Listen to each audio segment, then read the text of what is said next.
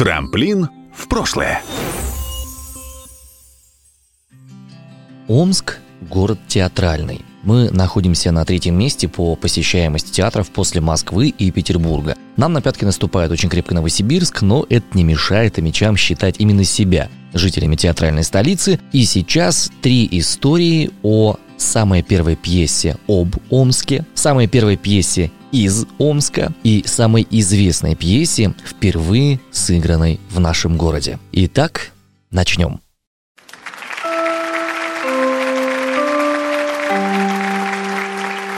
История первая. Самая известная пьеса, впервые сыгранная в Омске. Эту фразу узнает любой россиянин, родившийся в конце 20 века. Легендарный фильм Владимира Меньшова по сценарию иркутчанина Владимира Гуркина цитирует вдоль и поперек с любого места и в любую сторону. Кажется, что актеры были рождены для этих ролей, а киноформат – это единственный возможный для изложения этой истории. Однако это не совсем так. Первая премьера пьесы «Любовь и голуби», а это именно пьеса изначально, произошла на сцене Омского академического театра драмы. И по воспоминаниям очевидцев, она была гораздо смешнее фильма. Несколько слов об авторе. Владимир Павлович Гуркин родился 13 сентября 1951 года в деревне Васильево Верхнегородовского района Молотовской области, ныне Пермского края, в семье тракториста. В 7 лет вместе с семьей переехал в город Черемхово Иркутской области и учился он на актерском отделении Иркутского театрального училища, которое закончил в 1971 году. Работал сначала актером в Иркутском ТЮЗе, потом прошел службу в советской армии, потом снова работал в Иркутском ТЮЗе, а потом с 76 по 83 годы работал в Омском драматическом театре. Мало кто знает, что спектакль «Любовь и голуби» по пьесе Егоркина был впервые поставлен режиссером Геннадием Тростенецким именно на омской сцене в 1982 году. Шесть лет он шел на той сцене и за это время прошел 228 раз. Владимир Меньшов, который, собственно, и увидел на сцене омской драмы этот спектакль, признавался, что спектакль гораздо пронзительнее, чем кино. Он увидел «Любовь и голуби» на сцене омской драмы и загорелся идеей снять фильм. Писать Володя начал еще в студенческие годы, это сейчас про Гуркина, и эталоном для него был Александр Вампилов. Первым исполнителем роли Васи был всенародно любимый мухомор Юрий Кузнецов, который в то же время работал в Омске, а его жену Надюху сыграла Наталья Василиади, известнейшая омская актриса. А далее воспоминания Валерия Алексеева. А спектакль был настолько пронзительный, что хохот в зале сменялся тишиной, казалось, что вот-вот все зрители заплачут. А свою жену Люду Володя, можно сказать, увековечил в пьесе. Помните это знаменитое «Людк, а Людк»? Они очень любили друг друга, и взаимоотношения в семье были замечательные. Конец цитаты. Вообще, пьеса хорошая может родиться только из настоящей жизни. В основу пьесы «Любовь и голуби» лег разлад в доме соседей Гуркина из его родного сибирского Черемхова. Сам он его не помнил, так как был еще ребенком, но бабушка рассказывала, что однажды сосед поехал на море лечить органы движения и завел там любовницу. Бабушка в сердцах повторяла, что эти самые органы ему следует поотрывать, и будущему драматургу эти слова реально запомнились. Гуркин даже не стал придумывать фамилии героям, так и оставил их Кузякины. Поначалу соседи обижались, но потом простили драматургу, увидев, какая хорошая получилась история. Характеры Василия и Надежды он списал тоже со своих родителей. Прототип смешливого соседа дяди Мити – это дед Гуркина, а его жены бабы Шуры – двоюродная бабушка. А вот знаменитая сцена, когда дядя Митя рассказывал про инфаркт Микарда от такой рубец бабы Шуры, чтобы похмелиться, он тоже имел реальную основу. Гуркин вспоминал, что один актер омской драмы Весь вечер оплакивал свою коллегу и просил выпить, а потом оказалось, что она жива, чувствует себя замечательно и готовится выйти на сцену. И этот актер, мы его тоже все знаем. Единственный прототип, который драматург отказался деанонимизировать, это женщина, которая стояла за образом Рай Захарны. О ней Гуркин отказывался говорить, мол, слишком известная в своем городе персона. Сейчас пьесу постепенно стали ставить в разных театрах России, от Иркутска до Москвы. Есть даже мюзикл, но мы с вами теперь знаем, пьеса была написана и впервые исполнена именно у нас, в Омске, на сцене омской драмы.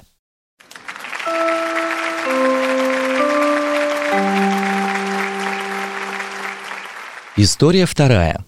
Первая пьеса об Омске. Жюль Верн – маститый писатель-фантаст, популяризатор науки, открывающий на странице своих книг разные уголки нашей необычной планеты и даже целой Солнечной системы. Естественно, русские не могли не попасть в поле его внимания. Но Россия тогда, ну и сейчас, э, едва ли была более изведанной территорией для европейцев, чем, например, Африка. Единственный роман Верна, чье действие происходит целиком и полностью на территории России, это «Михаил Строгов». Многократно экранизированный, вызвавший бум моды на все русское, ставший в некотором роде олицетворением России как Д'Артаньян Франции. И вот главный герой в этом романе – Амич.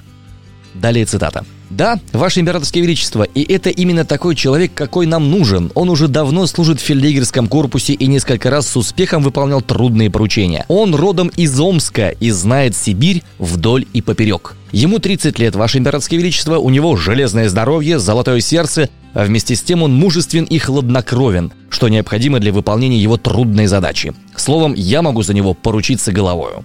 Конец цитаты. Кстати, описание в верном Омска дается в 14 главе первой части этой самой книги. Омск, один из главнейших городов Западной Сибири, разделялся в это время на два квартала. В одном помещались присутственные места и сам губернатор, другой был населен коммерсантами. Город был окружен небольшой стеной с башнями по углам, но эта защита была незначительна. Ну, э, конец цитаты. Вообще, как по факту, да, так оно и было. Роман э, был написан в 1874 году и 76 два года он писался, как раз тогда Россия покоряла Хивинское и Каканское царство. Издатель Верна Эдцель обращался за помощью к Ивану Тургеневу, чтобы тот проконсультировал и поредактировал. Тургенев писал Эдцелю «Мой дорогой друг, книга верно неправдоподобна, но это не важно, она занимательна.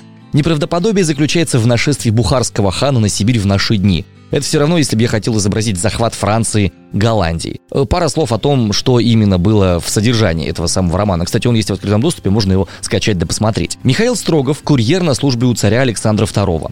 Когда татарский хан Феофар, не существовавший никогда, могущественный правитель Средней Азии поднимает восстание на востоке Сибири, Строгов по поручению царя отправляется в Иркутск. Задача Строгова – предупредить губернатора Иркутска, родного брата царя, о готовящемся против него заговоре и государственной измене Ивана Огарева.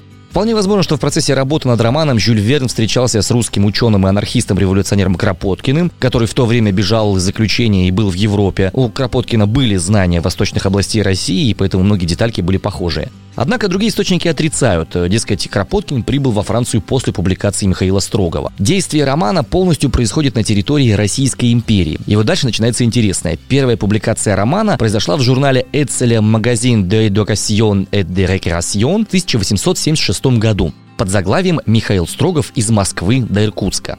Роман превзошел все ожидания. Он имел громаднейший успех. Через год после выхода первого издания появились переводы романа по меньшей мере на 10 языков, а в 1880 году состоялась премьера спектакля «Михаил Строгов», который Жюль Верн написал совместно с Адольфом де Нери.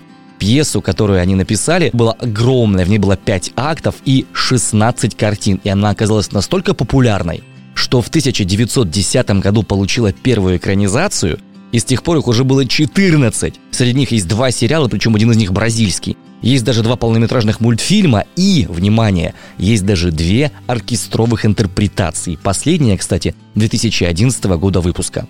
Так что теперь, дамы и господа, вы абсолютно точно знаете, кто, когда, зачем и почему написал первую пьесу об Омске и об одном очень известном Амиче.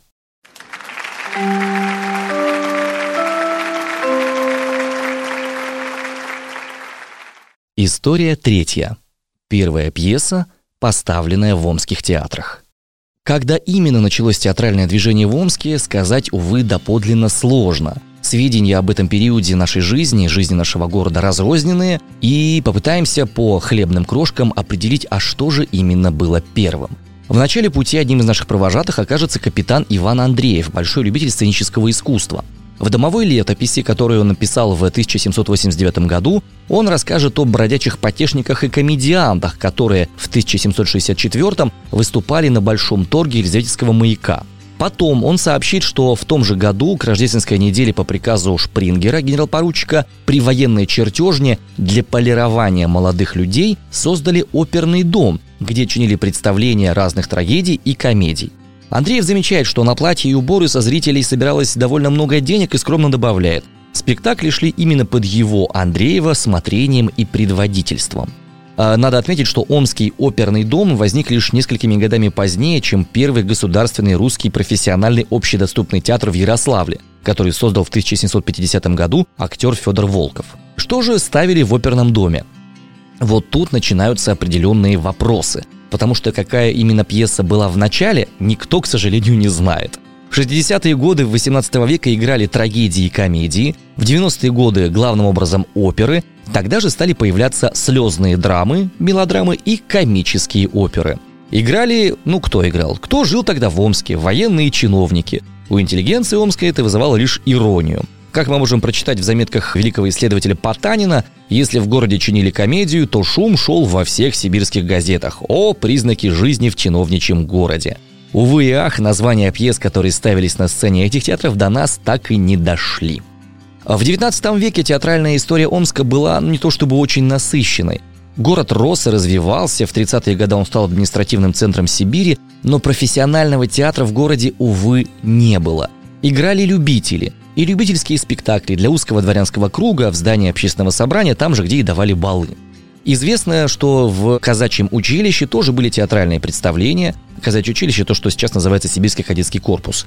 Однако в городе не было театра, как пишет в записках из «Мертвого дома» Федор Михайлович Достоевский. И он в нескольких главах описывает острожный театр. И вполне возможно, что именно он может нам подсказать, а какая именно пьеса документально первая была поставлена в нашем городе. Так вот, он рассказывал в спектаклях, которые устроили арестанты в Остроге. Представления шли в одной из казарм, кстати, вот это смешной факт, э, в одной из казарм, которые располагались на территории, где сейчас находится Омский академический театр драмы. Так вот, спектакль в Остроге начался распространенный в то время и в Москве, и в Петербурге комедией Григорьева «Филатка и Мирошка соперники», в которой ведущую роль играл арестант Баклушин. Далее цитата Федора Михайловича. Филатка Баклушин был великолепен. Он сыграл свою роль с удивительной отчетливостью. Видно было, что он вдумывался в каждую фразу, в каждое движение свое.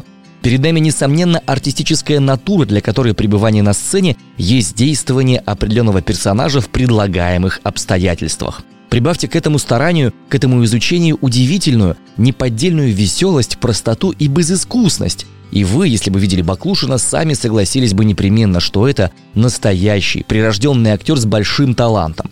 Филатку я видал не раз на Московском и Петербургском театре, и положительно говорю, столичные актеры, игравшие Филатку, оба играли хуже Баклушина. В сравнении с ним они были пейзаны, а не настоящие мужики. Спектакли Острожного театра повторялись несколько раз, мысль о них возникала из года в год, но далеко не всегда удавалось ее осуществить. Середины 19 века стали заезжать в Омской профессиональные театральные труппы, и так далее, и так далее, и так далее. И тогда началась история уже постоянного профессионального театра в нашем городе. Ну что ж, вот таким образом Федор Михайлович э, не только дал название университету, не только воспел, что Омск грязный пыльный городишко, но и позволил нам с вами узнать, какая же пьеса задокументирована была одной из первых поставленных в нашем городе. Вот такие они, три истории театре в нашем Омске. Продукция «Трамплин Медиа».